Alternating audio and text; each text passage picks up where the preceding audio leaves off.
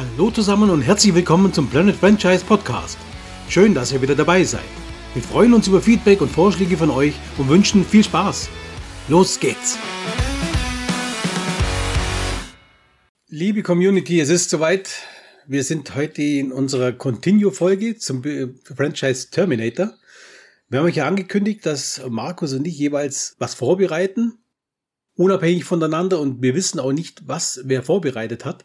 Deswegen bin ich sehr gespannt äh, und schlage vor, Markus, wenn es für dich in Ordnung ist, dass du loslegst und äh, uns mal deine Geschichte hier pitchen würdest.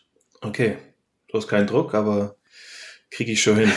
ja, Druck, Druck, unter Druck funktioniert man meistens am besten. Ich habe mir schon gedacht bei der letzten Folge, wo ich gesagt habe, ich würde gerne ein Sequel machen, dass ich mir damit vielleicht ein kleines Eigentor schieße, aber ja, mal schauen, was, was du und was ihr da draußen davon haltet. Also, okay. ähm, der, ich bin da überlegen, ob ich sogar nicht zwei Filme daraus mache, weil die erste Story könnte ein bisschen lang sein, aber mal gucken. Und zwar heißt mein, mhm. mein Film heißt Terminator Extinction und der spielt im okay. Jahr äh, 2045, also deutlich nachdem die Maschinen gegen die Menschheit verloren haben. Mhm. 2029 war quasi die, die letzte Schlacht zwischen John Connors Widerstand und Skynet. Und Skynet. Das war dann das aus Salvation quasi, oder? Äh, Salvation hat es aber angehört, das müsste 2019 gespielt haben. Und 2029, ah, okay, also quasi zehn Jahre Krieg danach, äh, war die letzte Schlacht, wo dann John Connor mit dem Widerstand Skynet eigentlich besiegt hat. Ähm, okay. Nur gibt's da quasi einen Kniff, und zwar hat Skynet am Ende nicht sich ganz aufgeben wollen und hat die, die letzte Zeitmaschine, die sie im Besitz haben, haben sie überladen und haben damit eine Explosion ausgelöst, die dann in, in Colorado Springs, also mitten in Amerika, äh, eine, eine mhm. Verheerung, eine Riesenkatastrophe ausgelöst haben. Und da gibt es einen Riesenkrater und in diesem Krater ist ein, ein, eine schwarze Singularität, also ein schwarzes Loch, das langsam aber sicher die ganze Welt verschlingt.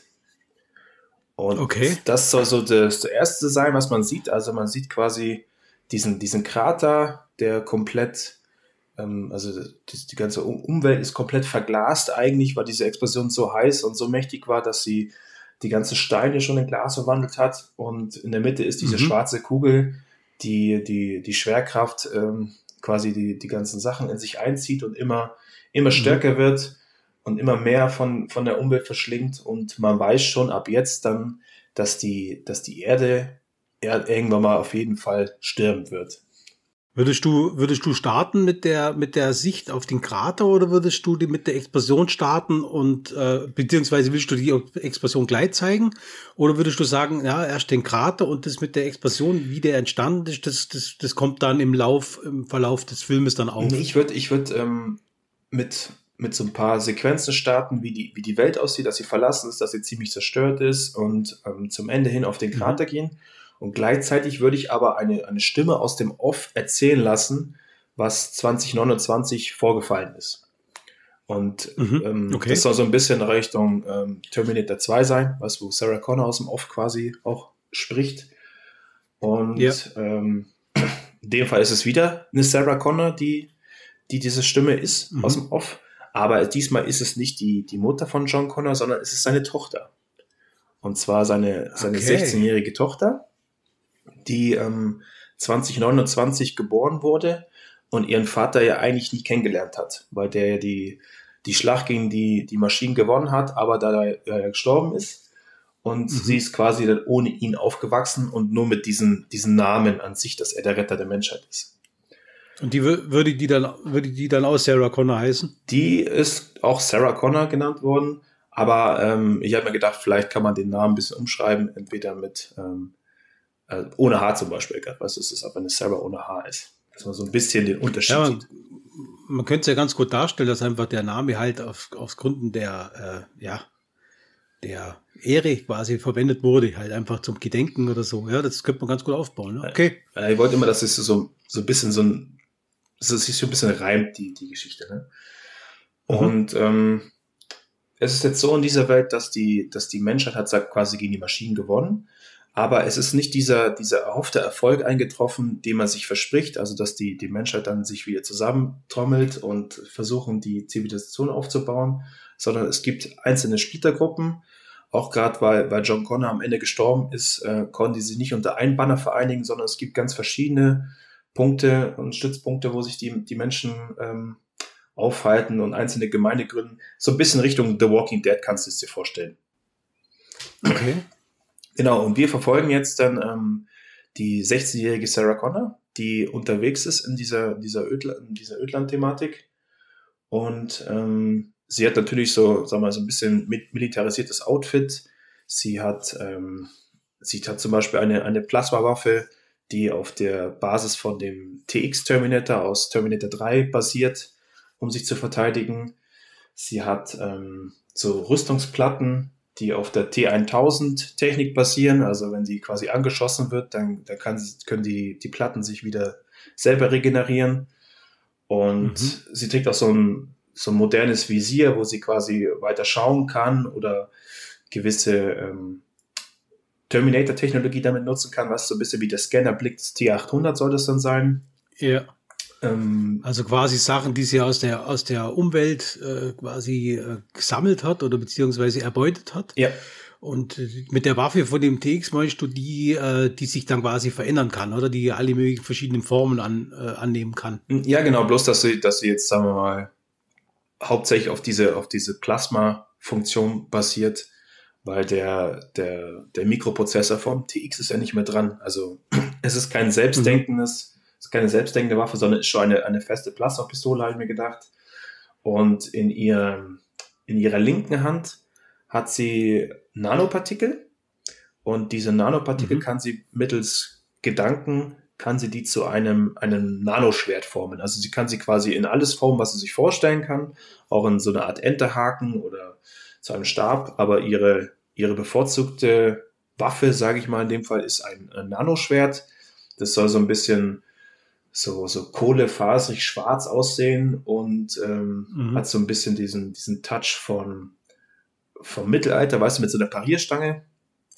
Mhm. Und die, die Schneiden von dem Schwert sollen bei sollen rot glühen, also quasi, dass die Nanopartikel da dann eine enorme Hitze auslösen, die es dann einfacher macht, für sie gegen gewisse Terminatoren zu bestehen. Wie kriegt sie, wie kriegt sie die Verbindung her, äh, quasi von, von ihren Gedanken zu den, zu den Partikeln? Das ist, das müsste quasi auch wie so eine Art neurales Interface, äh, hat das dann quasi mit, mit dieser Sichtfunktion auch zu tun, oder?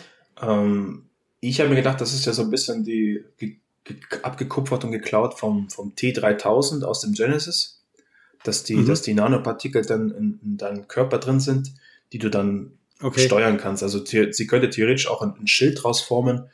Ob man jetzt sagt, dass, also ich würde es nicht generell aufs Visier beziehen, weil das wird später noch wichtig, dass sie das eigentlich so mit ihren Gedanken auslösen kann, ohne extra Technik. Vielleicht hat man eine, eine Schnittstelle im Kopf, kann man drüber nachdenken, ob sie da irgendwas hat, aber ansonsten mit dem Visier darf es auf jeden Fall nichts zu tun haben. Okay.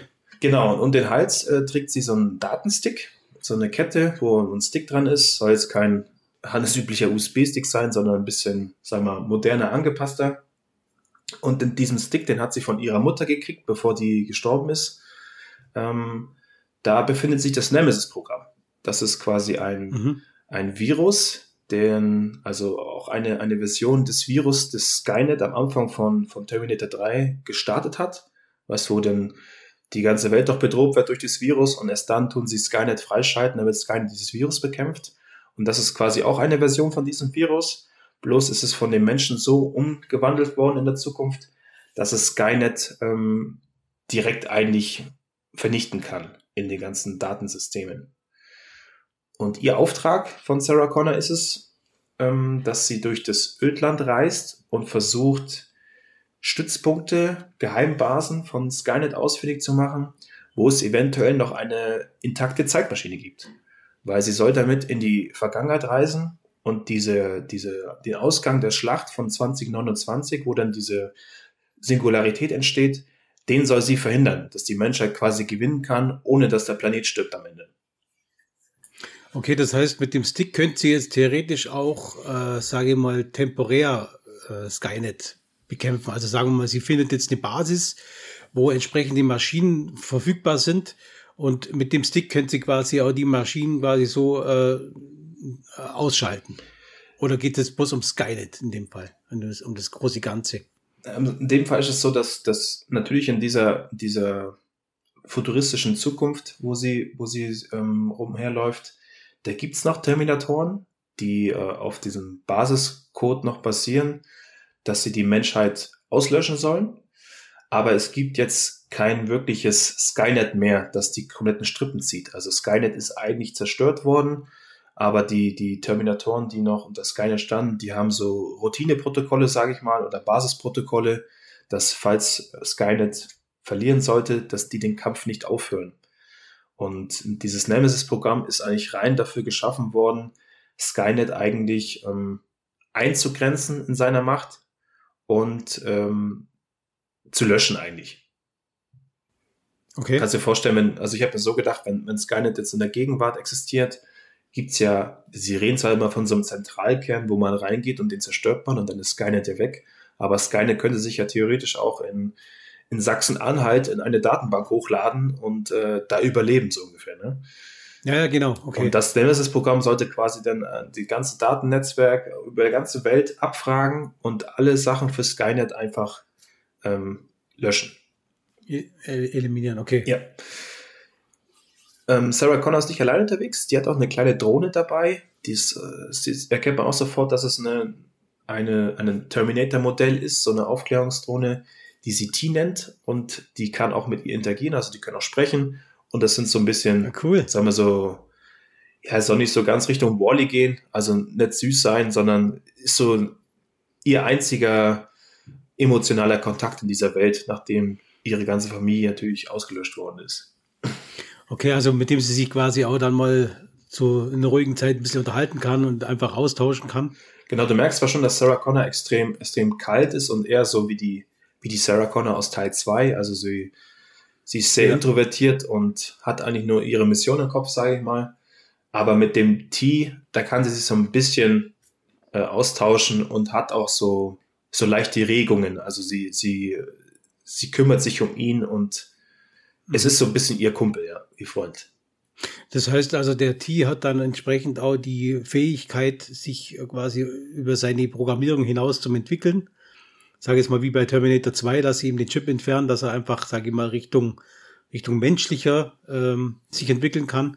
Das ist bei dem T quasi auch der Fall, der ähm, also mit dem spricht sie dann relativ normal, oder? Genau, die hat die, quasi eine alte Aufklärungsdrohne, die sie, die sie geschnappt haben und mhm. wieder repariert haben und dann umprogrammiert haben und er, er interagiert extrem menschlich, ja. Okay. Aber er kann, er kann schweben und ist, ist so wie so, wie so ein fliegendes Auge, kann, das kannst du dir vorstellen. Mhm. Genau. Und die sind beide unterwegs, treffen natürlich dann auf, auf ein paar Terminatoren, also haben wir zum Beispiel dass sich so ein T800 aus dem, aus dem Boden mal ausgräbt, nachdem sie drüber läuft und sie am Fuß packt, weißt diese, diese klassische Szene, die man auch aus Terminator 4 kennt. Und dann ähm, ist sie aber extrem ja. professionell und, und äh, sagen wir, kühl, packt ihr, ihr Nanoschwert aus und zerschlägt ihn einfach, zerteilt ihn einfach am Boden, ohne wirklich hinzuschauen, weil das, das ist ja ihr Leben. Also du wirst, du wirst sofort, wird dir klar, dass das kein wirkliches Mädchen ist, das Schutz braucht, sondern das ist eigentlich eine, eine eiskalte Killerin. Also auch so ein bisschen wie bei Walking Dead, oder? Am Anfang war es ja auch so, ähm, wahre Mordsthema, die sie, die sie Walker da zum Vernichten, aber jetzt einen vernichten und einfach weiterlaufen. Also quasi, äh, als ob es zum Alltag dazugehört, dass die halt aus, aus sich aus, aus dem Boden graben, die restlichen, und dass sie die halt einfach wegmacht. Ja, also gerade die, die T800er Modelle sind natürlich so, ähm, ja, mal Laufkundschaft, also ein bisschen Kanonenfutter. Die, die kann sie mit ihr, mit ihrer überlegenen Technik, kann sie die auf jeden Fall leicht aus, ausradieren. Ähm, aber da kommen wir gleich zum nächsten Thema. Also sie, sie sucht ja nach dieser Geheimbasis und mhm. trifft währenddessen auch immer auf, auf Menschen, die, die sich in Gruppen zusammenscharen und äh, versuchen, die Zivilisation wiederherzustellen. Aber sie hat wirklich kein Interesse an, an, dem, an den Menschen, weil die, die waren ja mit ein Grund, warum ihre Familie damals ähm, getötet worden ist. Da ist da ein, nachdem John Connor gestorben ist, ähm, haben sie versucht, eine Gesellschaft zu bilden, um, um Catherine Brewster und ihren und den erstgeborenen Sohn von John Connor, ähm, ich habe mir gedacht, der heißt Robert Connor, ja. Mhm. Der hätte eigentlich der neue Anführer werden sollen. Dann gab es aber einen, einen Putsch und Catherine Brewster und Robert Connor werden dabei beide getötet. Und die können gerade noch so ähm, Sarah Connor in die, in die Freiheit entlassen und ähm, wegschicken, bevor sie auch getötet wird. Du das dann, wenn sie auf die Menschen trifft, so ein bisschen so aufbauen wie Mandalorian, dass der quasi halt auch, äh, wenn er auf jemanden trifft, auch unterstützt, wenn sie, wenn sie Hilfe brauchen? Oder ist das, ähm, trifft sie die einfach und äh, sie geht einfach ihren Weg dann weiter? Also das kommt drauf an. In den ersten paar Szenen möchte ich gerne, dass, dass man zeigt, dass sie eigentlich nicht viel Interesse hat, dass, er, dass sie die eher meidet. Also sie, sie versteckt sich und schaut aus dem Hintergrund, beobachtet die Menschen, weil sie ja natürlich ein bisschen, bisschen Angst und Respekt davor hat. Was sind das für welche? Sind die jetzt feindlich gesinnt? Sind das freundliche? Und also sie, sie vertraut ihnen einfach nicht mehr. Das sollte mit klar gemacht werden. Und die, die ersten Menschen, die sie trifft, die lässt sie einfach vorübergehen und sie bleibt im Hintergrund und versucht sie zu meiden. Aber später mhm. trifft sie auf eine Gruppe, die von einem Harvester angegriffen wird. Harvester kennt man noch aus Terminator 4, das ist dieser ganz große, dieser, dieser Sammelroboter mit dieser riesen Plasmakanone auf dem, auf dem Rücken. Ja, das Riesenteil da. Die werden von denen angegriffen und da sind auch Kinder dabei und äh, also eher so eine familiäre Gruppe. Und da kann sie denn, also erst will sie weggehen, aber ihr, ihr Gefährte T, der redet ihr nochmal ins Gewissen ein und dann schließt sie sich doch noch an den Menschen an und versucht die zu verteidigen. Da kommt es dann auch zum ersten Kampf. Und zwar wird sie mit dem Menschen gegen den Harvester kämpfen und wird dabei auch verletzt am, am Bein, kann sich dann nicht wirklich mehr zur Wehr setzen und würde auch von dem Harvester eigentlich platt getrampelt werden, wenn nicht ihr, ihre Drohne T ihr zu Hilfe kommen würde und das, das Feuer auf ihn lenken würde damit die Menschen sie, sie wegbringen können. Und der, da geht der T dann auch drauf. Also der wird dann von dem Harvester auch ähm, zerstört. Das sieht sie auch, das trifft sie natürlich. Und die Menschen bringen, bringen Sarah Connor in dem Fall in ihre, ihr Geheimversteck, in ihre Geheimbasis. Okay. Und, und Untergrund in der Geheimbasis, da wird sie dann verarztet lernt ein bisschen die Leute kennen, lernt auch den Anführer dieser Gruppe kennen. Und der Anführer dieser Gruppe, habe ich mir gedacht, da würde ich natürlich Nicolas Cage besetzen. Ja, also das könnte ich mir ganz gut vorstellen, dass er da im Untergrund diese, diese letzten okay. Menschheit da ähm, führen würde.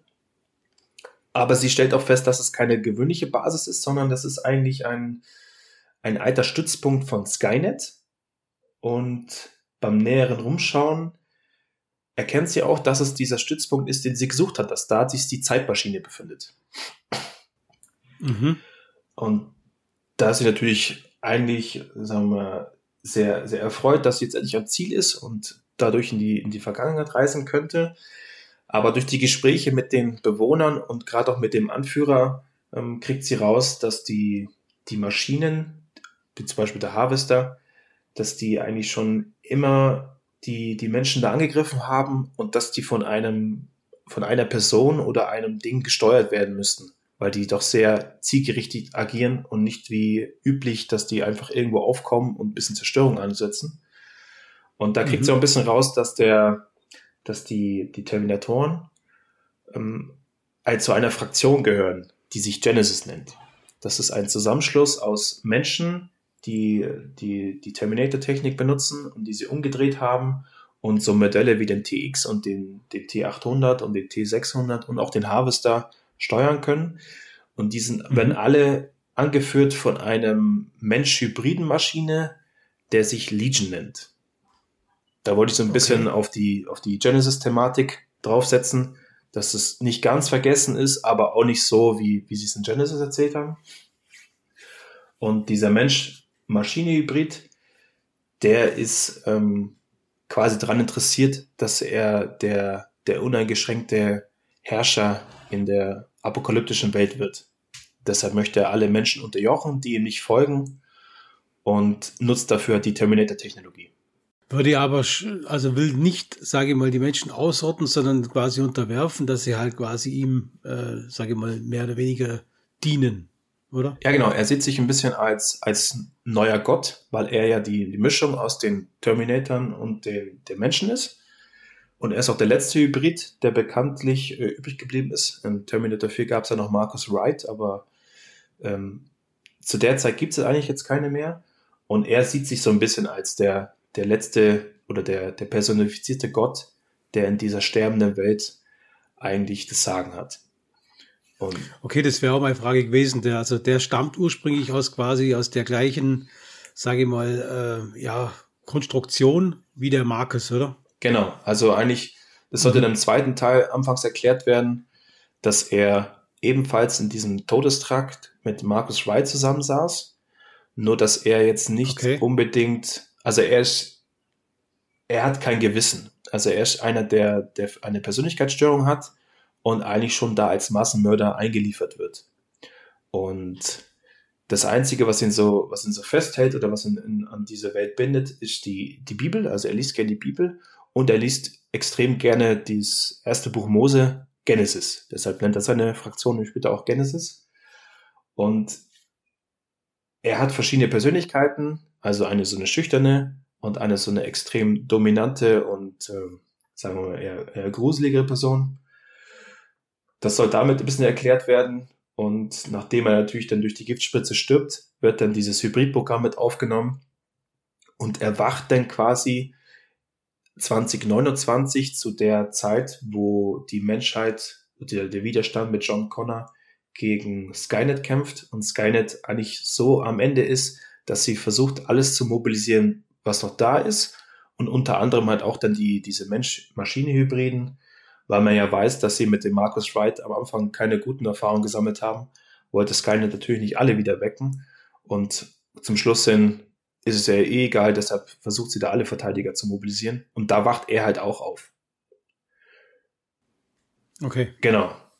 Und nachdem es dann in der Vergangenheit mit Skynet dann ja passé war, kann er sich aus dieser Basis befreien und versucht dann so ein bisschen sein eigenes Ding zu, durchzuziehen. Also er, er schart dann die ersten Menschen um sich und kann auch dadurch, dass er ja Mensch-Maschine-Hybrid ist, kann er die Terminator-Technologie beeinflussen und reparieren und baut auch die, die ersten T800er wieder zusammen und die ersten TX kann er dann umdrehen, so dass sie quasi für ihn kämpfen. Okay. Und die haben diesen Konflikt mit dieser überlebenden Gesellschaft im Untergrund und bisher haben die aber nie gefunden, wo der Stützpunkt war. Dadurch aber, dass sie ähm, diesen, diesen Kampf mit Sarah Connor und dem Harvester hatten und die Sarah Connor da verstecken mussten, ähm, konnten die durch diese neue Technologie, die Sarah Connor hat, konnten sie natürlich tracken, wo die Menschen im Untergrund sind. Und daraufhin wird dann die Basis angegriffen von denen. Das sind dann, du dir vorstellen, also ich habe mir gedacht, T800er und, und ähm, TX, die dann die Basis angreifen und die, der Anführer, der Nicolas Cage, der kann ähm, Verteidigungsanlagen aber einschalten, weil die Energie der Basis noch funktioniert, die dann die Terminatoren erstmal weghalten würden. Aber mhm. Sarah Connor schaut sich die ganze Sache an und erkennt dann, dass dieser Kampf aussichtslos ist. Also die kommen aus dieser Basis nicht raus und vor der Haustür steht quasi die, die große Terminatoren- und Menschenarmee. Also Menschen sind auch dabei, die versuchen, in die Basis reinzukommen und es gibt eigentlich kein Entrinnen, außer dass sie in die Vergangenheit reisen kann. Diese Möglichkeit besteht ja. Mhm. Und dann versucht sie, den Nicolas Cage zu überzeugen, dass er sie mit der Zeitmaschine in die Vergangenheit schickt, damit sie natürlich dieses, dieses Szenario, was da herrscht, dass sie das verhindern kann, dass es niemals geschieht. Aber die, die kurze Rückfrage, die, ähm, wenn du sagst, dass auch Menschen da eindringen wollen, ja.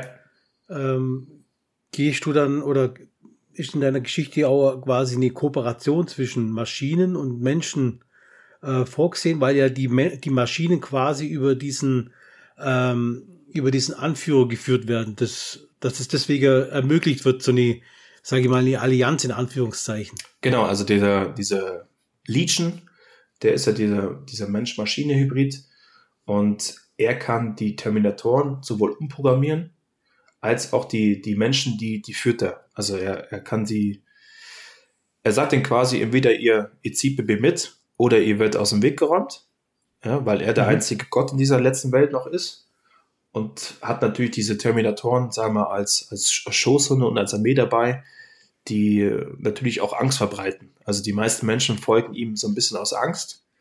Und wenn er den Befehl gibt, wie zum Beispiel jetzt die Basis anzugreifen, dann kämpfen Terminatoren und Menschen Seite an Seite gegen diese Überbleibsel da. Okay, alles klar.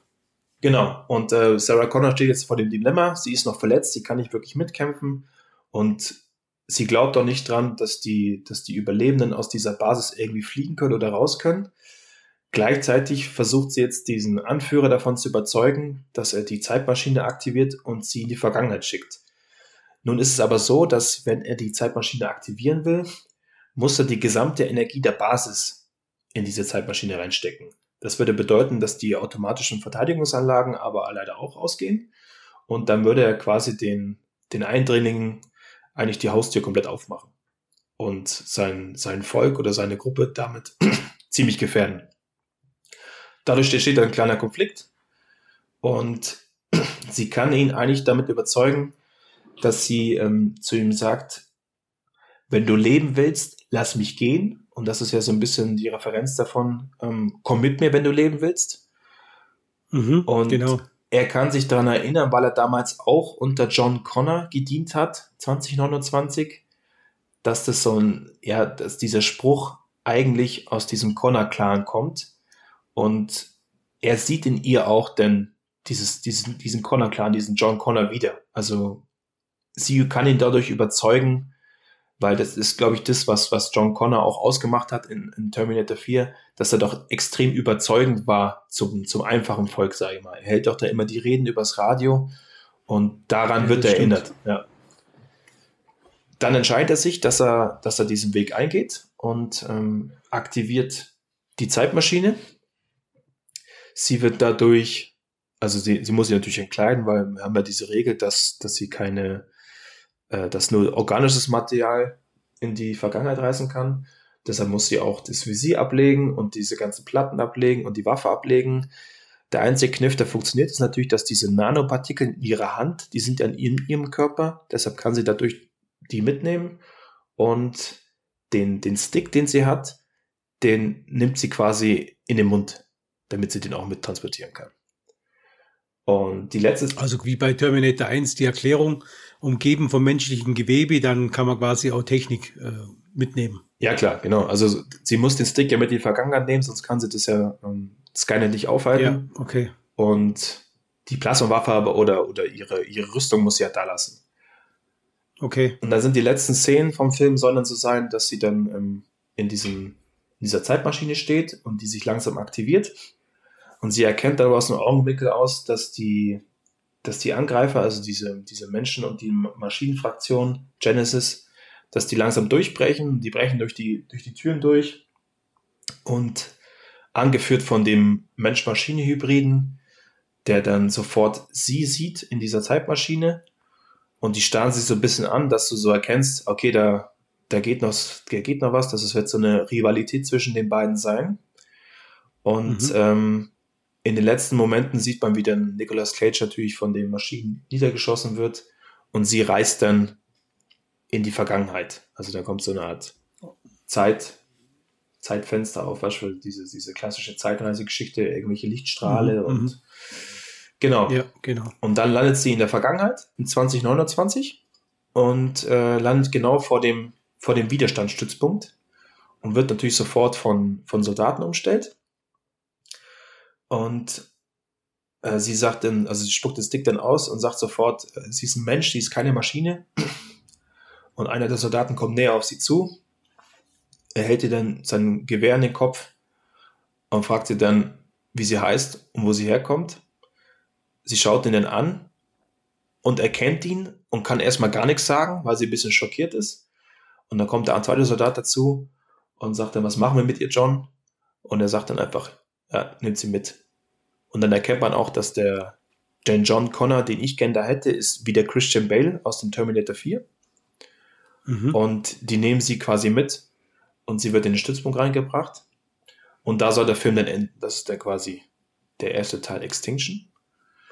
Und okay, also du würdest jetzt quasi auf zwei Filme quasi auf, äh, auf, aufbrechen, das Ganze. Genau, und in der, in der Post-Credit-Scene soll man dann sehen, wie erneut so eine, so eine Lichtkugel entsteht, wo dann dieser Mensch-Maschine-Hybrid durch die Zeit reist mhm. und auch in 2029 quasi. Genau, also der Schluss da wieder zu den, zu den anderen Teilen, oder? Er soll dann quasi auch 2029 in die, in die äh, Vergangenheit reisen weil er natürlich weiß, dass sie irgendwas versucht da zu verhindern. Und er will, er ist ja interessiert an dieser, an dieser sterbenden Welt, wo er, der, wo er der einzige Gott ist. Ja.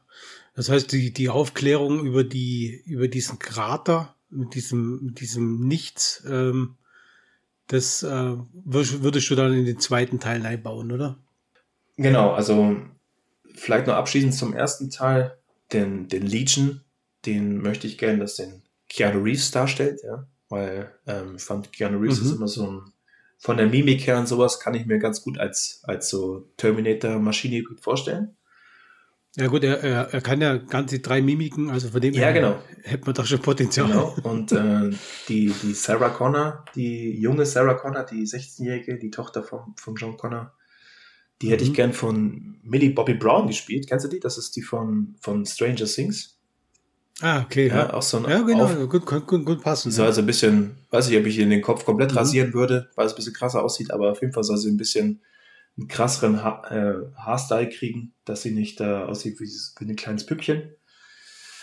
Ja, vielleicht ein bisschen wie Charlize Theron in Mad Max. Ja, so in die Hat Richtung. der auch ziemlich cool ausgesehen, ja. Ja, und du merkst ja schon, es ist, also das, ja. es ist so eine Mischung aus The Walking Dead, Mad Max, also so, so klassisches das apokalyptische Thema aufgegriffen und ein bisschen futurisiert dargestellt, ja. Aber so von der Umgebung her und ich äh, kann ich mir vorstellen, so wie, wie bei Salvation, so ein bisschen, oder? So dieses apokalyptische äh, Zerstör, also um, Umgebung so ein bisschen wüstenähnlich, viel zerstört. Und äh, ja, so, so, also so bin ich jetzt gerade, wo du es erklärt hast, so bin ich da ein bisschen eingetaucht, weil man hat, der stellt sich ja dann selber was vor, hat selber Bilder im Kopf so wäre es jetzt äh, gerade bei mir äh, im Kopf so angekommen. Ja, genau. Also es soll ja auch so ein bisschen auf Salvation aufbauen. Deshalb ist ja auch wieder Christian Bale John Connor, weil ich den eigentlich immer ziemlich cool fand als John Connor. Und das ist eigentlich genau das Setting, bloß halt viel später und eigentlich noch schlimmer, weil durch diese Singularität wird natürlich immer mehr äh, Materie ins schwarze Loch reingesogen und immer mehr geht kaputt. Ja und auch diese Verzweiflung, weil die Menschen wissen natürlich, dass diese Singularität da ist und dass der Planet irgendwann sterben wird. Und warum sollte man denn daran interessiert sein, eine neue Zivilisation zu gründen, wenn die, wenn die Welt eh demnächst den Bach runtergeht, ne? Ja. Nee, ich muss sagen, das äh, hört sich sehr, sehr geil an. Also ich war da wirklich ähm, bei vielen Bereichen war ja wirklich, äh, habe ich Bilder vor mir gesehen und habe gedacht, Mensch, so könnte es aussehen und so könnte es aussehen. Habe auch die Kämpfe so ein bisschen schon im Kopf gehabt und ähm, kann mir das gut vorstellen, dass das, äh, dass man das Franchise so fortsetzen könnte.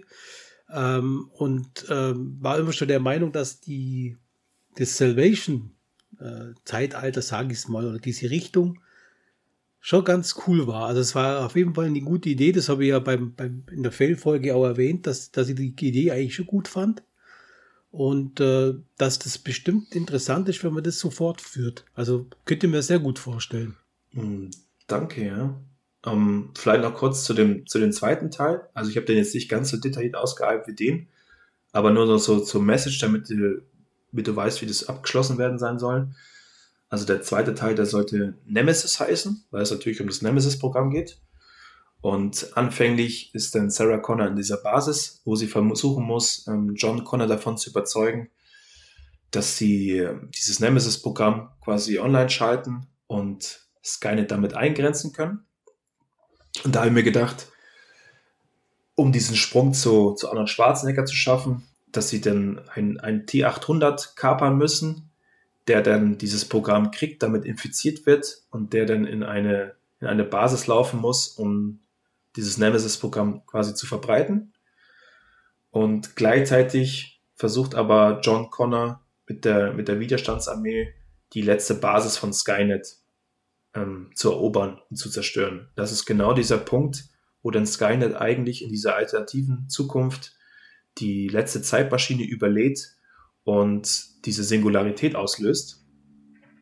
Mhm. Und da sollen äh, Sarah Connor und John Connor zusammen in diese Basis reingehen und versuchen, ähm, Skynet davon abzuhalten, dass sie die Zeitmaschine überladen. Gleichzeitig ist auch dieser, dieser Legion mit unterwegs, der dann auch damit ähm, in der Basis rumläuft und versucht, die davon abzuhalten, dass seine Zeitlinie nicht ähm, stattfindet. Und da gibt es natürlich dann wieder ein paar mehr Kämpfe und ähm, ganz detailliert, wie gesagt, bis nicht aufgearbeitet, aber am Ende soll es dann so sein, mhm. dass, die, dass sie die Zeitmaschine aktivieren, die da ist. Und ähm, John Connor, seine Tochter, durch dieses Zeitportal durch äh, Schubs, sag ich mal, schmeißt, damit sie überlebt. Und er opfert sich dann im Kampf gegen den Legion mhm. und hält ihn auf. Und sie reist in die, in die Vergangenheit zurück, bevor dann Skynet komplett zerstört wird. Und dadurch, dass sie diese, diese Zeitmaschine aktivieren und nicht überladen, ähm, verhindern sie quasi die Singularität in der Zukunft. Und das soll dann so sein, dass ähm, das Nemesis-Programm das habe ich noch vergessen zu sagen, das ist kodiert. Also da kann man nur darauf zugreifen, wenn man das Passwort weiß. Und das Passwort heißt ähm, Sarah Reese, also von, von Kyle Reese und von Sarah Connor, die beiden Namen zusammen gemacht. Also in einer Welt, in der Sarah Connor vielleicht Kyle Reese geheiratet hätte und die eine normale Familie gekriegt hätten. Und dieses Passwort hat sie natürlich, ist so der wichtigste Name oder das wichtigste Wort, was sie in ihrem Kopf hat. Und weil sie durch diese überladene Zeitmaschine geschubst wird, kommt sie dann im Jahr 1984 auf und kann sich an die, an die Zukunft so nicht mehr wirklich erinnern, weil das durch diese Überladung ähm, wird sie quasi rausgeschleudert aus dieser Kugel und hat da Erinnerungsverlust. Das Einzige, okay. an was sie sich nur erinnern kann, ist das, das, das äh, Sarah Reese. Und sie wird dann nämlich auf dem, auf dem Highway, wo sie, wo sie nackt rumläuft, wird sie dann ähm, von einer, einer Frau gefunden, die sich dann kümmert und die stellen sich dann vor am Ende und ähm, sie sagt dann, sie heißt Sarah Reese und dann lacht die andere und sagt ja, und, und sie heißt Sarah Connor. Okay, dann hast du quasi den, dann habe ich diesen das, Sprung das Zusammentreffen mhm. zu Terminator 1 wieder geschafft und Sarah Reese ist dann natürlich die, die dann später Kyle Reese in die Welt setzt, weißt du? Mhm. Das dann quasi, also das ist so dieses Großvaterparadoxon, dass John Connor eigentlich, ähm, ja, John Connors Tochter ist eigentlich auch gleichzeitig seine Großmutter. Okay. Ja, ich glaube, das Ganze äh, muss man natürlich visuell ein bisschen äh, darstellen, weil das wird dann schon extrem komplex, wenn man sich äh, wenn man sich so anhört. Aber es hat extrem viel Potenzial, glaube ich, um das Ganze fortzuführen.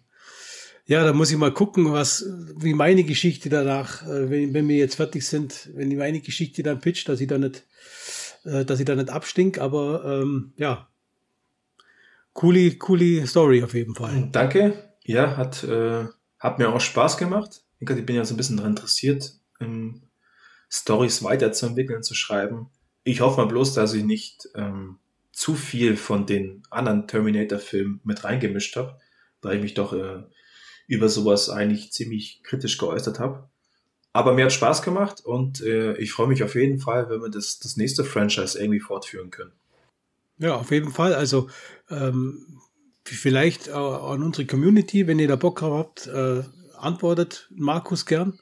Oder Markus, wir wollen uns freuen drüber. Was ich auch ganz cool finden würde, wenn einer von, von der Community dann einfach seine Idee mal uns präsentiert. Sei es zum Beispiel Crossover oder ein Reboot mit ein paar kurzen Sätzen. Und wir beide setzen uns dann dahin und machen da vielleicht eine Story draus. Oder jemand schickt uns komplett seine Story zu und wir tragen die hier vor. Also gibt es ja unendlich Möglichkeiten und daran bin ich eigentlich auch sehr, sehr interessiert. Ja, super, alles klar. Gut, dann würde ich vorschlagen, dann mache ich weiter, Markus, oder? Ja, genau, dann legen wir mal los mit deiner Idee. Okay, dann lege ich mal los. Ich habe ja angekündigt, dass ich ein Crossover machen möchte. Und zwar das Crossover lautet Terminator trifft auf Predator. Okay. Und den genauen Titel habe ich natürlich nicht im Kopf, sondern es geht mir eigentlich mehr um, die, um, den, um den Inhalt. Also es ist so, dass ich mir überlegt habe, die Predator-Rassen, ja, oder ja, die Rasse, denen gehen die Herausforderungen aus. Sie sind quasi des Lebens überdrüssig. Sie haben in der Galaxie so gut wie alles besiegt und suchen neue Herausforderungen. Sie suchen äh, nach Beute und Trophäen. Ja. Sie sind einfach kontinuierlich dran. Sie müssen einfach trainieren. Sie müssen jagen. Es liegt in ihrer Natur, ihrem Wesen einfach. Die können ohne Jagd nicht existieren. Die Philosophie bei den Prädatoren ist einfach das Streben nach Macht und Kraft und Sinn des Lebens und ihres Daseins ist einfach das, dass sie äh, die stärksten Wesen einfach sein wollen und äh, dass es auch keine Option ist, zu aufzugeben. Eher sterben sie lieber. Das ist also ganz tief in denen verankert, wie bei uns die Luft zu atmen, ist es einfach in der Spezies so verankert. Okay. Dann ist es auch so, dass die Predatoren sich einfach durch diese Jagd auch definieren. Also sie äh, stellen sich so dar durch ihre Jagderfolge. Es gibt unterschiedliche Rassen unter den Predatoren, die unterschiedliche Fähigkeiten haben, zum Beispiel Powerhouse, also Kraft, Geschwindigkeit, Technik und so weiter. Durch die fehlenden Herausforderungen ist es auch so, dass auch starke Fäden unter den Rassen herrschen. Das heißt also Neid, äh, fehlende, fehlende Opfer, äh, fehlende Herausforderungen, wo sie einfach für würdiger achten. Gibt es auch so, dass dann die Predatoren untereinander sich bekämpfen, einfach weil sie die Herausforderung brauchen. Ja. Und sie laufen schon Gefahr, die eigene Rasse durch das auszurotten, weil es einfach äh, an Beute äh, und Herausforderungen mangelt. Die Predatoren sind eigentlich Einzelgänger, die aber nur zu Selbstzwecken mit ihrer Art Kontakt haben. Das heißt also für lange Reisen oder für übermächtige Gegner. Und äh, wenn das quasi besiegt ist, sich dann wieder ähm, ja, ihrer Wege ziehen, sagen wir mal so. Okay. Dann hatte ich mir überlegt, dass einfach die Predator-Rasse sich Aufklärungsdrohnen über die ganze Galaxie verstreut haben. Das heißt, die sind permanent auf Suche nach potenzieller Beute. Und unter anderem ist eine Drohne, die dann den Konflikt zwischen Skynet, sage ich mal, den Terminatoren und den Menschen, sage ich mal, ja, aufklärt und entsprechend äh, dokumentiert. Predatoren sind technisch und kämpferisch natürlich sehr hoch entwickelt. Dann gibt es ein, sage ich mal, mehr oder weniger ein Treffen der, sage ich mal, Anführer der verschiedenen Rassen und entscheiden einfach, dass das hier würdige Gegner wären und durch das, dass der Konflikt zwischen Menschen und Maschinen besteht, auch sehr viel potenzielle Opfer bzw. Jagdtrophäen auf sie warten. Ja. Dann versuchen sie immer ständig, äh, sind bestrebt, das Gleichgewicht zwischen Skynet und der Mensch Menschheit äh, aufrechtzuerhalten, damit die Beute quasi niemals ausgeht. Das heißt also, sie wollen nicht, dass irgendeine Seite gewinnt. Sie sehen, wie Skynet kämpft und denken und sehen einfach, dass das Herausforderungen auf technischer Art sind durch die Macht und Weiterentwicklung, die sie vielleicht dann auch für sich quasi gewinnen können. Sie sehen aber sehr wohl auch, wie körperlich schwächere Menschen einfach durch ihre Emotionen über sich hinauswachsen und auch vermeintlich körperlich stärkere, äh, stärkere Gegner eliminieren können. Das beeindruckt sie natürlich auch. Dann sehen sie natürlich die erbitterten Kämpfe zwischen den Maschinen und Menschen. Und das ist was, was äh, Predatoren natürlich immer extrem äh, anzieht. Ja. Und der Nutzen für sie wäre einfach der, dass sie durch diesen Konflikt ihre Rasse selber wieder trainieren können, sich entsprechende Trophäen quasi organisieren können durch die Kämpfe und sind natürlich auch so bestrebt, dass sie äh, immer wieder neue Gegner finden. Im Gegensatz zu, zu Skynet äh, habe ich mir da überlegt, dass äh, Skynet in den 80ern bereits ein Raumschiff gefunden hat von der Spezies okay. und die ganzen Daten ausgewertet hat. Und Skynet ist ja, ähm, sage ich mal, binär unterwegs, also 01, sage ich mal, ja oder nein. Ja. Wertet dann die detaillierten Daten aus, wo sie da gefunden haben und findet raus, dass in den 80ern ein Mensch schon Predator besiegt hat und übernehmen dann die Daten von diesem Menschen. Das heißt, mit entsprechende, äh, sage ich mal, Statur, Fähigkeiten und Aussehen und entwickeln aus dem heraus den T800. Also du stellst so die Verbindung zwischen das, den beiden Filmen her. Genau so möchte ich eigentlich die, die Verbindung herstellen zwischen, zwischen dem äh, Aussehen vom T800 ja. dann, weil sie einfach sagen, okay, der war effektiv und Maschinen denken ja bloß in Ja und Nein und denken dann, äh, wir müssen das quasi nachbauen, weil dann hätten wir äh, auf jeden Fall gute Chancen. Und dann ist es einfach so, dass die Menschheit natürlich auch entsprechend die Taktiken entwickelt, das natürlich mitkriegen, dass die, die Predator, Prädatoren auch äh, quasi gegen die Maschinen teilweise auch kämpfen, einfach weil sie, sie, sie haben ja keine Meinung über den Konflikt zwischen Skynet und der Menschheit, sondern sie sind ja bloß aus dem Grund da, dass sie Trophäen äh, bekommen. Ja. Und entwickeln quasi eigene Kampftechniken, zum Beispiel auch, sage ich mal, Guerilla-Taktiken oder, oder äh, ja, Taktiken, wo sie einfach sagen, sie lassen einfach die Predatoren gegen die Terminatoren kämpfen und schauen dann quasi, wie sie, also zu ihren Zwecken können sie das quasi auch so ein bisschen steuern, dass sie einfach sagen, wir, wir halten uns aus dem und dem Kampf raus und äh, greifen dann vielleicht dann ein, wenn es sich in eine Richtung dreht, ähm, die, die wir vielleicht anders, anders haben wollen. Ja. Und, und ähm, das wäre jetzt so meine Idee. Natürlich, ja, ist das die, die, die sage ich mal, die, die Basis, die Basisidee, die natürlich ähm, entsprechend ausgewertet werden könnte oder aus, ausgearbeitet werden müsste. Ähm, das wäre meine, das wäre eigentlich meine Idee, wie man dieses Crossover eventuell ja, bauen könnte. Also ist dann quasi so, dass du sagst, die, die Hauptstory, Skynet gegen die Menschheit, die bleibt eigentlich bestehen, oder? Gibt es denn John Connor noch in deiner Welt? Also, ich bin der Meinung, dass die, die Charaktere, die jetzt bekannt sind, eigentlich gar nicht sein müssten. Okay. Man könnte es, man könnte es ja auch ähnlich machen, sage ich jetzt mal, wie bei, bei anderen Serien auch, dass es vielleicht um das Thema geht. Aber ähm, ich hätte überhaupt kein Problem damit, wenn das komplett neue Charaktere sind, die, die einfach in dem Konflikt teilnehmen, weil ähm, es ist einfach so, dass da ja alle, alle Menschen betroffen sind und nicht bloß diese, diese, diese Connor, ähm, diese, diese Connor-Generation, sage ich mal, sondern ich habe überhaupt nicht festgelegt, wann es genau spielt. Also man kann natürlich auch sagen, das war einfach, ja, das war schon in der, sage ich mal, 80er, 90er Jahre. Man kann es auch so hinlegen, man kann es man auch in die, in die ähm, Zukunft verlegen oder ganz früh. Äh, man hat ja auch bei den Predator-Filmen teilweise Hinweise gehabt, dass über, gerade bei äh, Predator 2, äh, wirft er dem Danny Glover ja am Schluss die Knarre zu als, als Anerkennung. Und da steht ja auch drauf, dass sie schon im 17. Jahrhundert, sage ich mal, äh, glaube ich, war das, dass sie da auch schon da waren und haben da Trophäen ähm, quasi für sich organisiert oder erkämpft. Deswegen wären wir da eigentlich relativ ähm, frei, so von, vom zeitlichen Ablauf her und auch vom inhaltlichen Ablauf her.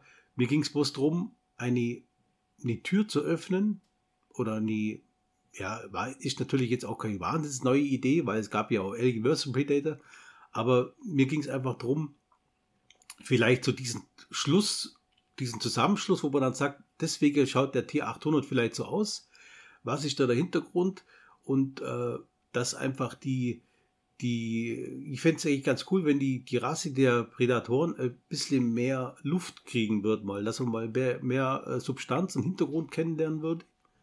Das würde ich ganz cool finden. Und ähm, ja, die, die, ähm, die Geschichte wäre eigentlich ähm, sehr offen gestaltet, sodass man ähm, auch ja, entsprechende Fortsetzung machen könnte ja, das war so die Idee dahinter. Also ist dann im Endeffekt der ähnlich wie Alien vs. Predator, dass du sagst, du führst jetzt nicht den, den Terminator Story Arc fort, sondern das ist quasi so ein Seitenschauplatz, der aufgemacht wird, oder? Ja gesagt, neben, dieser, neben diesem Kodder-Clan gibt es dann vielleicht Schlachtfelder, wo dann Prädatoren, Menschen und ähm, Terminatoren gegeneinander kämpfen.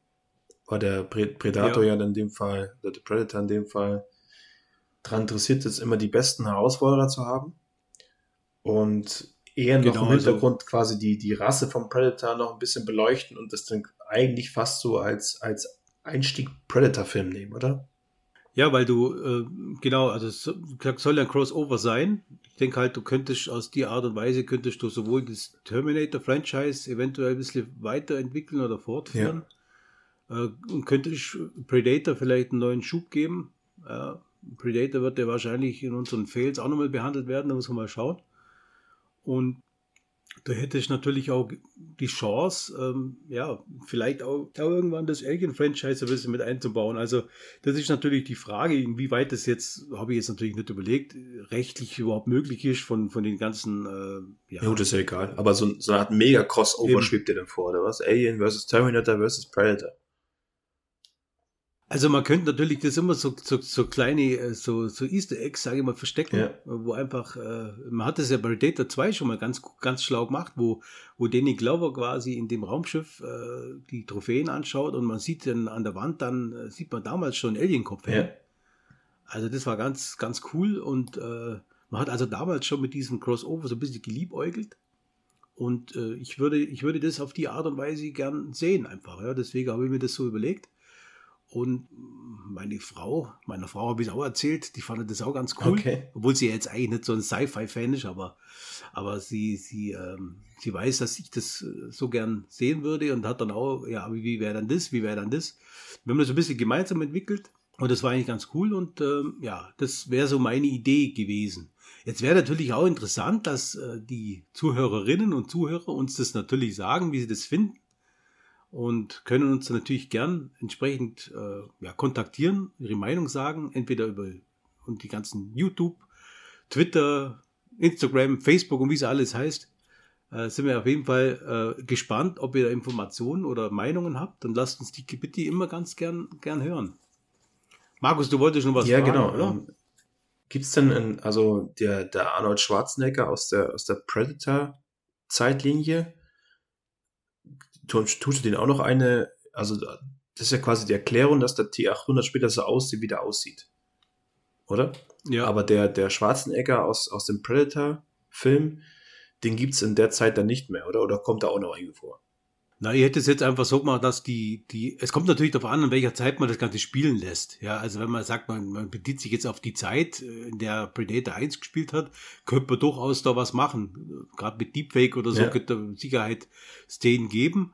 Aber muss nicht unbedingt sein. Ich würde einfach, äh, ich würde es ganz cool finden, dass man einfach so als Rückblende oder als Einblende oder je nachdem, das einfach sieht, dass das, äh, äh diese, dass Skynet einfach dieses äh, Predator-Raumschiff vielleicht auch unter die Lupe genommen hat und ausgewertet hat und dann eben kann man, kann man da ja gern äh, die, die Arnold Schwarzenegger Daten so ein bisschen so einblenden, ne? dass man einfach so die Struktur sieht und den Körperbau sieht und vielleicht hier und da das Gesicht, dass die einfach sagen, dass äh, mir schwebt einfach vor, dass Maschinen vielleicht sagen würden, der hat aus dem Grund gewonnen, weil der so und so die Konstitution so und so ist, weil, die, weil sein, sein Körper so und so aufgebaut ist und weil er so und so aussieht. Das glaube ich, dass, dass das so eine Maschine einfach so denken würde oder denken könnte und denken einfach, wenn sie das so entwickeln und das äh, natürlich viel stärker machen technisch, aber so und so die Fähigkeiten einfach haben, also der, der, dann äh, der absolute Megamensch. Versprechen sich da einfach mehr Chancen. Der absolute Megamensch. Der, der Mega, der Mega-Mensch, genau bloß halt einfach äh, maschinell verbessert, technisch verbessert. Okay. Ich, also, was ich mir ganz, ganz geil vorstellen kann, ist natürlich die, die Fights zwischen dem T800 und dem, und dem Predator. Oder was ich mir auch extrem geil vorstellen kann, wäre, wenn jetzt der, der Predator zum Beispiel auf dem T1000 trifft und er, ja, sagen wir mal, sein, der hat doch so, so, so einen Wurf, Wurfstern eigentlich und den werfen würde und der geht in, ja. den, in den T1000 einfach rein oder geht einfach durch und der registriert dann, oh scheiße, das ist ja, sagen wir, flüssiges Metall ein ganz anderes Level. Ne? Das könnte mir, könnte ich ganz spaßig vorstellen, auch dass die Predatoren dann überlegen, wie können sie denn diese, diese T1000-Technologie in ihr, in ihr, äh, in ihre Technologie einpflanzen, dass sie da ein bisschen profitieren von. Das könnte ich mir echt gut vorstellen. Ne? Ja, ich fand auch, auch die Idee ganz, ganz spannend, dass man einfach sagt, okay, man, man ist ja bei Terminator, äh, läuft ja auch viel über dieses Endoskelett, über das Endoskelett, diesen, diesen äh, ja, diesen Kopf äh, ist eigentlich so ziemlich bekannt von diesem T800. Ja. Und bei Predator ist ja auch oft so, dass man als Trophäe diesen Schädel immer sieht. Und da finde ich das Ganze eigentlich ganz cool, wenn man sagt, das ist auch eine Herausforderung für die. Sie wollen die Trophäe unbedingt. Und was so dazu kommen könnte, wären, ich bin ja ein Fan von diesen Terminator-Kämpfen untereinander, wenn sie sich quasi so packen und sich so ganz emotionslos angucken. Ja. Und dann einfach durch, durch äh, Beschädigungen an der Umwelt, sage ich mal, klar wird, wie stark sie sind.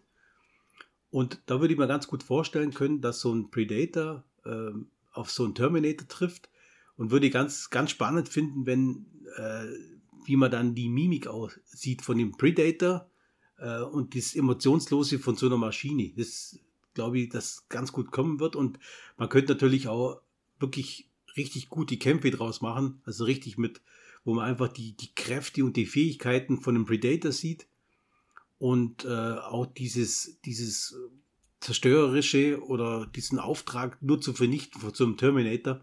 Ich glaube, da hätte man schon Potenzial, das Ganze aufzubauen. Und man könnte natürlich aus dem Ganzen auch so ein bisschen in Richtung, in Richtung, in die Richtung gehen, dass man auch mal diese Predatorenrassen, ja, ist ja bei dem Film Predators, wird es ja ein bisschen so angedeutet, dass es einfach verschiedene Rassen gibt, die sich auch nicht untereinander grün sind. Also die äh, wäre ja eigentlich auch logisch, weil es gibt ja auch äh, ja, bei uns unterschiedliche, unterschiedliche Rassen. Das wäre ja auch, äh, sage ich mal, denkbar, dass es bei denen auch so ist. Und deswegen ist mir auch eingefallen, dass die vielleicht auch unterschiedliche Fähigkeiten haben können. Die einen sind natürlich äh, von, von der Konstitution, einfach von der Evolution her brutal kräftig. Die anderen sind brutal schnell, sind eher vielleicht ein bisschen schmächtiger, aber dafür ganz schnell. Und dann gibt es vielleicht auch welche, wo sich Richtung schweren Waffenarsenal äh, entwickelt haben und so weiter. Und das würde ich auch ganz spannend finden, wenn man sagt, man, man schaut sich das in der Richtung mal so ein bisschen an. Da wäre natürlich auch noch Platz auf, auf, für, für weitere, ähm, für weitere äh, Filme. Man merkt vielleicht ein bisschen, dass ich so ein Predator-Fan bin. Das komme ich natürlich auch ganz, ganz leicht. Aber äh, ja, okay, ja, ganz leicht. Aber, aber Predator ist natürlich für mich immer, äh, war immer schon geil. Aber wir müssen, glaube ich, auch in Fail mal über Predator sprechen. Äh, aber das wäre jetzt zu meiner Geschichte so die, ähm, die Idee. Also ich, ich kann mir auch zum Beispiel ziemlich cool vorstellen, wenn jetzt der dieses klassische, also was Predator und, und Terminator ja auch haben in den beiden Filmen, ist, dass du einmal diese Sicht aus dem jeweiligen, ähm, ja, aus dem jeweiligen Bösewicht ziehen kannst. Ja, einmal siehst du ja diesen Terminator-Scanner-Blick und einmal siehst du ja auch diesen, diesen Predator-Blick mit diesem, mit diesem Wärmelicht. Ja. Und wenn der, der Predator sich unsichtbar macht, dann müsste ja der T800 ihn eigentlich trotzdem erkennen, wenn er auf, auf Wärmelicht umschalten könnte. Ne? Dann wäre der, äh, der Predator eigentlich ähm, sagen wir, ziemlich verblüfft oder erschrocken, wenn der Terminator das einfach äh, trotzdem sehen kann, wenn er unsichtbar ist. Ne? Und gleichzeitig, ja, es gibt ja, gleichzeitig dürfte der Predator eigentlich ja. den, den T1000 nicht sehen können, weil der T1000 müsste ja eigentlich keine Wärme ausstrahlen, oder? Genau, das ist eine coole Idee, weil es war ja auch so, ähm, dass die bloß auf, sie haben ja verschiedene, ähm, sage ich mal, ja, Einstellungen von ihrem Interface, aber es richtet sich doch immer, glaube auf Bewegung und speziell aber auf Wärme. Und das, äh, da hast du recht, ja, äh, dass die eigentlich dann nicht sichtbar sein könnten. Und ja, das ist mir noch gar nicht so eingefallen, aber du hast recht, dieser Terminator-Blick, Blickweise, wo alles so analysiert und scannt und dann einfach festlegt, Ziel oder kein Ziel oder wichtig oder unwichtig.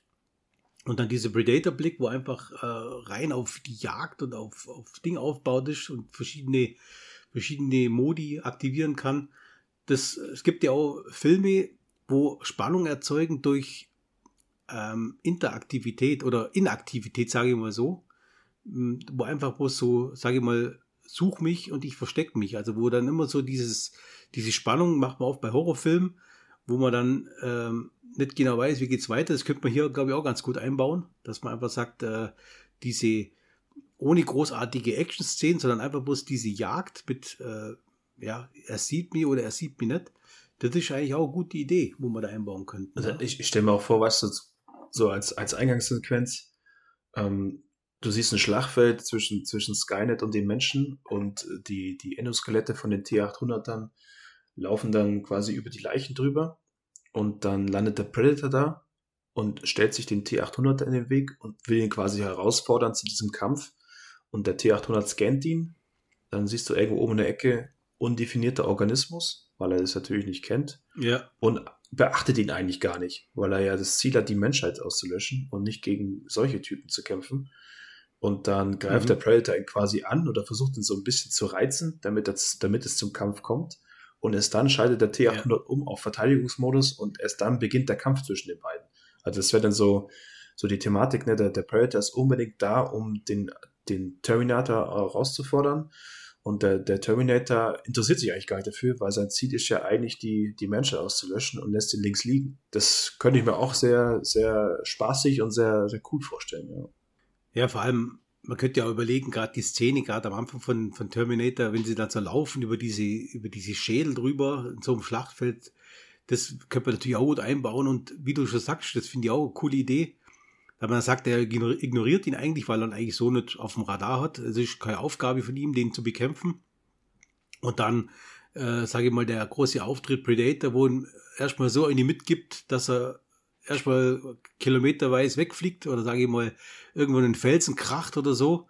Und wo man dann sagt, er, er resettet quasi so ein bisschen. Also man sieht, dass er so ein bisschen Fehlfunktion kriegt, weil der Schlag so hart war und resettet dann quasi und dann sieht man halt schön im Interface, wie du sagst, erst von, von grün, dann auf rot, dann auf einmal Target, Ziel und dann geht der halt quasi auf den los. Also das könnte ich mir auch, auch gut vorstellen. Ne? Das, das wäre wär cool. Ne? Also immer bei, bei den Crossover, wenn du jetzt zum Beispiel Alien vs. Predator oder, oder Freddy vs. Jason, also wenn man das als Beispiel vornimmt, was da immer schwierig ist dabei, ist ja, dass du also die, die wollen ja immer eigentlich aus diesem Crossover was Größeres machen, als es eigentlich ist. Also eigentlich ist ein Crossover für mich immer so eine Art Fan, Fan-Fiction-Fest. Und mhm. äh, Alien vs. Predator hat versucht, so eine, so eine Lore aufzubauen, dass die Prädatoren doch da die, die Aliens eigentlich äh, mal so als Trainingsmaterial benutzen. Und in deinem Film wäre es ja nicht unbedingt der Fall, sondern die einzige Hintergrundgeschichte, die du hast, ist ja, dass der T800 das Modell aus der Vergangenheit genommen worden ist, weil er gegen den Predator damals gewonnen hat. Und das, das würde ich mhm. echt extrem gut finden. Da kannst du sogar noch überlegen, ob man da noch eine persönliche Linie mit reinbringt. Sei es zum Beispiel, dass der, dass der Predator, der damals von dem Schwarzenegger umgebracht worden ist, dass die, dieses Bild von dem, was, dass das über, über die Galaxie verteilt wird, hin zum Predator-Hauptplaneten und die sagen sich, das ist dieser, dieser Archetyp, der endlich mal einen Predator besiegt hat und die fliegen jetzt hinterher mhm. und versuchen, den nochmal herauszufordern, um quasi ihre Ehre wiederherzustellen. Und dann kommen sie da an und leider ist halt die, die Welt im Krieg, weil natürlich durch die Lichtjahre auseinander dauert es ein paar Jahre, bis sie da sind. Und in dem Fall sind halt mehrere T800 unterwegs, die ausschauen wie der Typ, der den Predator umgelegt hat. Ne? Das ja. wäre eine. Ja, weil es natürlich weil es natürlich dann ein Maschinendenken ist. Ja? Maschine sagt ja nicht einzigartig muss es sein, sondern das ist effektiv. Da stellen wir jetzt seriell äh, einfach Kampfmaschinen her. Und das wäre natürlich auch der, der äh, nochmal so ein, so ein Anreiz, wo sie sagen, Mensch, da gibt es nicht bloß einen, der uns da besiegt, sondern es gibt es ganz viele. Und äh, dann könnte man das auch so einbauen, dass natürlich dann dieses Interesse dann nur mehr da ist für die Predatoren, dass sie da auf Jagd gehen. Genau, und, und Gegensatz dazu könntest du sogar noch planen, ob, ob wenn, je nachdem, wie der erste Teil ausgeht, der Predator gewinnt oder der Terminator, ähm, könnte ja Skynet sogar noch versuchen, sich auf den Planeten der, der Predators auszuweiten. Ja? Also man kann mit dieser Idee spielen, wie es weitergeht, sage ich mal. Ne? Ja, du hast natürlich bei, bei so einem Crossover den großen Vorteil, du bedienst die natürlich aus den, aus den ganzen Stories, wo vorher waren. Du hast natürlich ein breites, eine breite, ähm, ja, du hast viele Möglichkeiten, deine Geschichten weiterzubauen, weil natürlich in jede Richtung denken kannst. Ja? Du kannst natürlich Richtung Predator denken, du kannst Richtung Terminator denken. Äh, und das finde ich eigentlich ganz cool, dass du einfach sagst, äh, man muss es halt bloß, sage ich mal, vernünftig, intelligent und äh, bisschen so aufbauen, dass es vielleicht auch so ein bisschen so ein, so ein Schluss gibt, wo man sagt, okay, das könnte jetzt so sein das will jetzt, soll es nicht bedeuten, dass meine Idee die, die Wahnsinnsidee äh, ist, aber das ist die Idee, wie ich es gern sehen würde. Und vielleicht ist der eine oder andere Zuhörerin oder Zuhörer, unsere, unsere Community da draußen, vielleicht auch der Meinung oder vielleicht einer anderen Meinung, können uns vielleicht etwas dazu sagen. Wir sind auf jeden Fall gespannt, was ihr dazu denkt. Also nur abschließend vielleicht, ich finde, ist eine, eine sehr interessante Idee ich würde mir sogar wünschen, dass die bei so einem Film dann diese, diese menschliche Komponente nicht zu weit mit, mit einfließen lassen. Zum Beispiel, wenn jetzt du der, der Regisseur oder der Drehbuchautor wirst, dann würde ich dir raten, nicht diesen Fehler zu machen, den sie zum Beispiel bei, bei den Godzilla-Filmen immer machen, dass du quasi neben den Titanen oder neben den Monstern in dem Fall hast du ja noch äh, eine Storyline mit Menschen, die eigentlich nicht der Rede wert ist. Und er dann, ja, ja wüsste ich gar nicht, was für einen Ansatz ich wählen würde. Aber den, den Fokus, der Fokus ist klar zwischen, zwischen Terminatoren und, und Predators. Und der, der Film muss ja auch keine drei Stunden gehen, weißt du? Da kann auch sagen, was was, dann machen wir halt eine, Stunde. Wir setzen voll auf die Kämpfe, pumpen da das ganze Geld rein, dass die Special Effects super sind. Und äh, nach dem Motto halt äh, Show don't tell. Ne? Also wir, wir zeigen viel, aber es muss nicht viel Gequatsche sein, was, was die Menschheit da für Probleme hat, wenn auf einmal zwei Nemesis auftauchen. Ja. Also ich bin mir auch, ich will auch gar nicht festlegen, ob das unbedingt Filme sein müssten. Könnte man auch ganz gut vorstellen, dass es in Richtung Serie geht vielleicht. Aber äh, bei Serie ist natürlich immer die Gefahr dabei, dass das so ein bisschen Low Budget dann ist und äh, wäre natürlich auch gefährlich, äh, wenn man dann so ein Franchise, sage ich mal, so auf die Art und Weise weiterführen möchte. Kann ich mir jetzt ein bisschen schwer vorstellen. Es kommt natürlich darauf an, inwieweit, ähm, ich sage jetzt mal Richtung Terminator wäre wahrscheinlich von, von der Investition her mehr möglich wie bei Predator. Gehe einfach mal davon aus, weil es dann doch, sage ich mal, präsenter ist, äh, dieses Franchise noch. Aber ja, das kann man durchaus äh, überlegen, wie man es möchte. Entweder Richtung Filme weiterführt oder dass man es in Richtung Serie weiterführt. Das äh, muss sich dann der überlegen, der hoffentlich meine Idee übernimmt und das umsetzt. Und ich hoffentlich dann auch bezahlt. ja, ja, das wäre natürlich ein angenehmer Nebeneffekt. Oder vielleicht kriegst du ja auch einen Gastauftritt als Predator. Als? genau, kann ich mal aussuchen. Als äh, Sarah Connor. Ja, genau. Als, äh, nee, das, als, als Sarah Connor. Wir hätten eine super Idee für Sie, ein Angebot. Äh, Sie können hier als Sarah Connor mitspielen. genau. sagen, okay, ja, wir machen Ihnen ein paar äh, ja, Attribute, dann wird Ihnen der Stab genommen und sage, hey, danke. Äh, hätte ich vielleicht einen Kollege, der Markus, der würde es vielleicht machen, aber ich nicht. Für, ich glaub, für, du, Markus, als Sarah Connor wäre das Von der Mille, glaube ich, äh, für eine Mille würde ich schon machen. Echt, würde ich die, würde ich die für die Milli verkaufen, oder? Ja, also, wenn ich da nochmal an Sarah Connor aus Dark Fate denke, Sonnenbrille aufziehen und eine graue Mütze kriege ich auch immer, oder? Also. ja, okay, das von, stimmt. Von, Aber du musst ja denken, bei Dark Fate, du musst ja wirklich äh, in der Lage sein, alle äh, Terminatoren zu besiegen, ja, weil du kriegst ja immer schöne äh, SMS und da steht immer drin, wo du sein musst ja. und was du machen musst. Ja, genau, so ein bisschen hier äh, on demand, oder? Killer, Killer on demand, sagen wir. On, de on demand, genau. Demzu hat sie noch Pizza ausgeliefert wahrscheinlich. Ähm, ab und zu vertauscht sie es und dann bringt sie den Pizzakunden um so ungefähr. Ja, halt, nur wenn die Zeit hat, wenn gerade kein Predator, äh, Predator, Terminator da ist. Also wie, wie überrascht die gewesen wäre, wenn sie mal zu so, zu so einem Treffpunkt kommt, den sie gekriegt hätte und auf einmal steht ein Predator da statt ein Terminator, ja. Dann hat sie wahrscheinlich komisch geschaut. also jetzt kommen wir dann zu dem Punkt, wo dann Skynet sagt, ah, okay, jetzt müssen wir dann den Predator nachbauen. Ja, oder? oh, das, das natürlich noch. Gibt's dann einen Predator. Ein Predator. Ja, das hätte natürlich auch noch Potenzial, gell? Predator, Terminator. Das wäre dann der, Boah. der, ich weiß gar nicht, wie, wie heißt das Modell denn? T. Terdator. Ter, Terdator. ja, das ist gar nicht mal so schlecht Der Terdator, genau. Der, der, der spanische Bruder vom Predator und vom Terminator. Terdator. Oder Preminator. Preminator. Der Preminator. Das hört, das hört sich ja bald nochmal jugendfrei an. Preminator. Also Preminator? der, Prem, der Preminator. Preminator. Jetzt haben wir was Neues erfunden. Das müssen wir, das müssen wir gleich äh, äh hier. Camera, ne? Also, liebe Leute, wenn ihr dazu hört, bitte für euch behalten. Das darf, äh, das ist ganz klar. Ruf, ruf sofort bei Camera an. Der, der Preminator. Er braucht den Teil 1 Preminator versus Terdator. Das, das klingt nach einem Asylum-Film. Das ist ein Asylum-Film? ja, genau. Ja. Das könnte man bei Asylum könnte man das anbieten. Die würden das wahrscheinlich sagen, ja, das setzen wir sofort um. Ja, genau. Ja. Wir haben gerade noch 1000 Dollar übrig, da können wir das locker umsetzen. Ja, Herr, Herr, hocken Sie es bitte schnell hin. Thorsten, hock dich hier hin. Du hast eine Seite, hier ist ein Stift. Schreib schnell ein bisschen was auf, das reicht. Ja, und los. genau. Ja, aber ich habe ja bloß eine Seite. Ja, das reicht ja, für uns schon. Also das macht dann unser toller Drehbuchautor, der, der regelt das dann. Ja, unser, unser Drehbuchautor, okay. der, der, der, der Franz, der kriegt das hin, ja, ja. Der stellt sich da hin und, und schreibt genau. was. Der, der, der regelt das. Der ist immer gut, der hat auch die ganzen anderen Filme gemacht hier. Äh, okay. da. ja, die ganz anderen Filme gemacht hier. Markus, da, Markus, da müssen wir uns vielleicht auch nochmal äh, was überlegen. Bei Asylum kommt da, da müssen wir vielleicht, da haben wir irgendwann mal so ein, ein Special. So ein Special, so ein Special raus, genau. Das ist doch bestimmt lustig, wenn wir uns ein paar Filme mal angucken. Also äh, Aliens vs. Power Rangers und sowas, ne? genau. Ja, Markus, hast du noch Fragen zu meiner Story?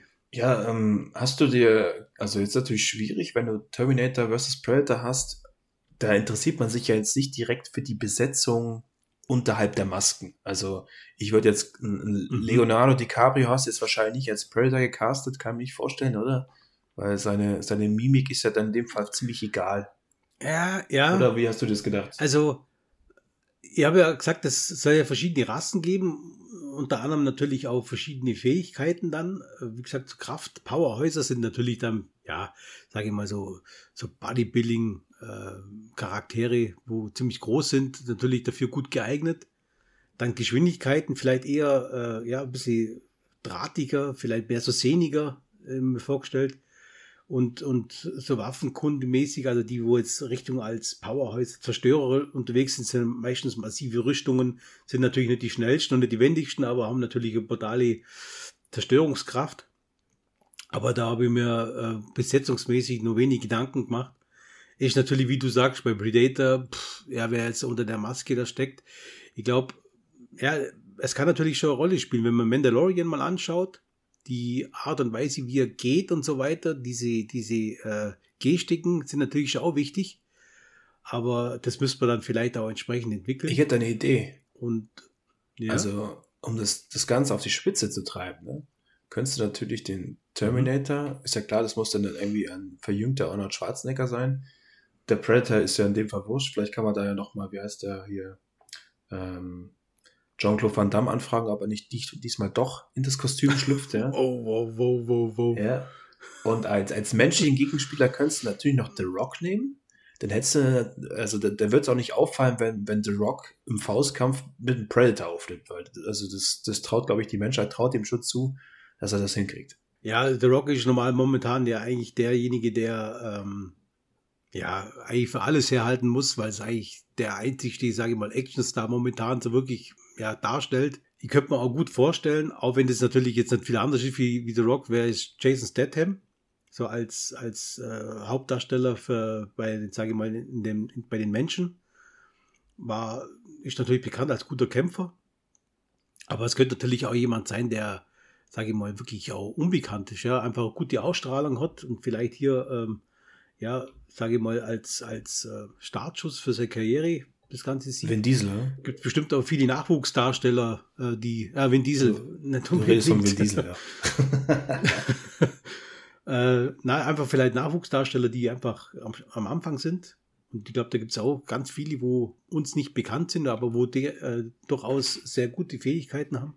Und sind wir mal ehrlich, jetzt sind Jason Statham, Vin Diesel und auch The Rock sind jetzt nicht die begnadetsten Schauspieler. Also sie sind Actionhelden, Actiondarsteller, aber es sind jetzt keine, ja, sag ich jetzt mal, äh, Charaktere, die jetzt besondere Ausdrucksfähigkeiten, sage ich mal so, haben. Du könntest natürlich hier an äh, Antonio Banderas nehmen und dann nennst du ihn doch äh, der Terdator. Der Terdator. Zor, Zor, Zordator, ja. mit Zorro noch vermischt. Ja, genau. Sieht dann die Maske des Terdator. Genau, der hat dann nicht diese, diese Predator-Maske auf, sondern bloß dieses Zorro-Ding. Und hat so ein und hat so eine, wie heißt das, so eine, so eine, das ist ja kein Schwert, was haben die, so ein Florett oder so ein Degen, hat, oder? So ein Degen, ja. Degen. Das wäre natürlich, nee, also das wäre dann richtig ja, scheiße. Das geht ja in Richtung, äh, das ist dann schon wieder Star Wars 8 würde dazu passen, ja. Da könnte, könnte. Ja, okay. Ja. Okay. Aber also ich finde es ich find's interessant und hat bestimmt geile Bilder und wird, wird jeder sehen wollen. Ich stelle jetzt in Frage, wie, wie, wie, viel, wie viel Kämpfe kann man Predator gegen Terminator machen. Aber ansonsten würde ich das schon gerne mal sehen, wie das Endoskelett sich mit dem Predator eigentlich mal auf die Fresse haut. Ja, ich glaube, wenn es gut gemacht ist, dann wäre das schon was, was interessant wäre. Müssen wir einfach mal gucken, ja. Aber das wäre so einfach jetzt die Idee von mir, wie man es weiterführen könnte. Nochmal dazu sagen, ist natürlich jetzt nur meine Idee gibt welche, die sagen, ah, das hört sich ja furchtbar an, kann ich nachvollziehen, ist mir auch, das ist ja okay, wenn das einer sagt, das gefällt mir nicht. Vielleicht gibt es welche, wo sagen, ja, ich finde das ziemlich geil oder ich bin da neutral. Wäre wär interessant, äh, wenn ihr das uns mal sagen würdet, die ihr uns dazu hört. Da sind wir immer gern für Feedback offen. Ich habe euch ja gesagt, äh, wir haben verschiedene Kanäle, wo ihr uns informieren könnt oder uns benachrichtigen könnt. Und ja, okay, Markus, wenn du soweit äh, durch bist mit deinen Fragen, dann würde ich vorschlagen, wir lassen es damit gut sein. Ich hoffe, dass euch allen diese Continue-Folge etwas gefallen hat und ähm, würde mich freuen, wenn ihr uns beim nächsten Mal weiter zuhört. In diesem Sinne wünsche ich euch alles Gute und sage jetzt bis dann. Ciao, ciao. Ciao. Wir danken euch fürs Zuhören. Schön, dass ihr dabei wart. Wenn ihr Lust habt, empfehlt uns weiter oder ladet euch die Episoden runter. Habt ihr Ideen für unseren Podcast, welche ihr gerne mit uns besprechen wollt? Dann kontaktiert uns über die Social Media Kanäle, YouTube oder unsere Webseite unter planetfranchise.de. Wir würden uns sehr freuen, von euch zu hören. Lasst es euch richtig gut gehen. Bis zum nächsten Mal, euer Planet Franchise.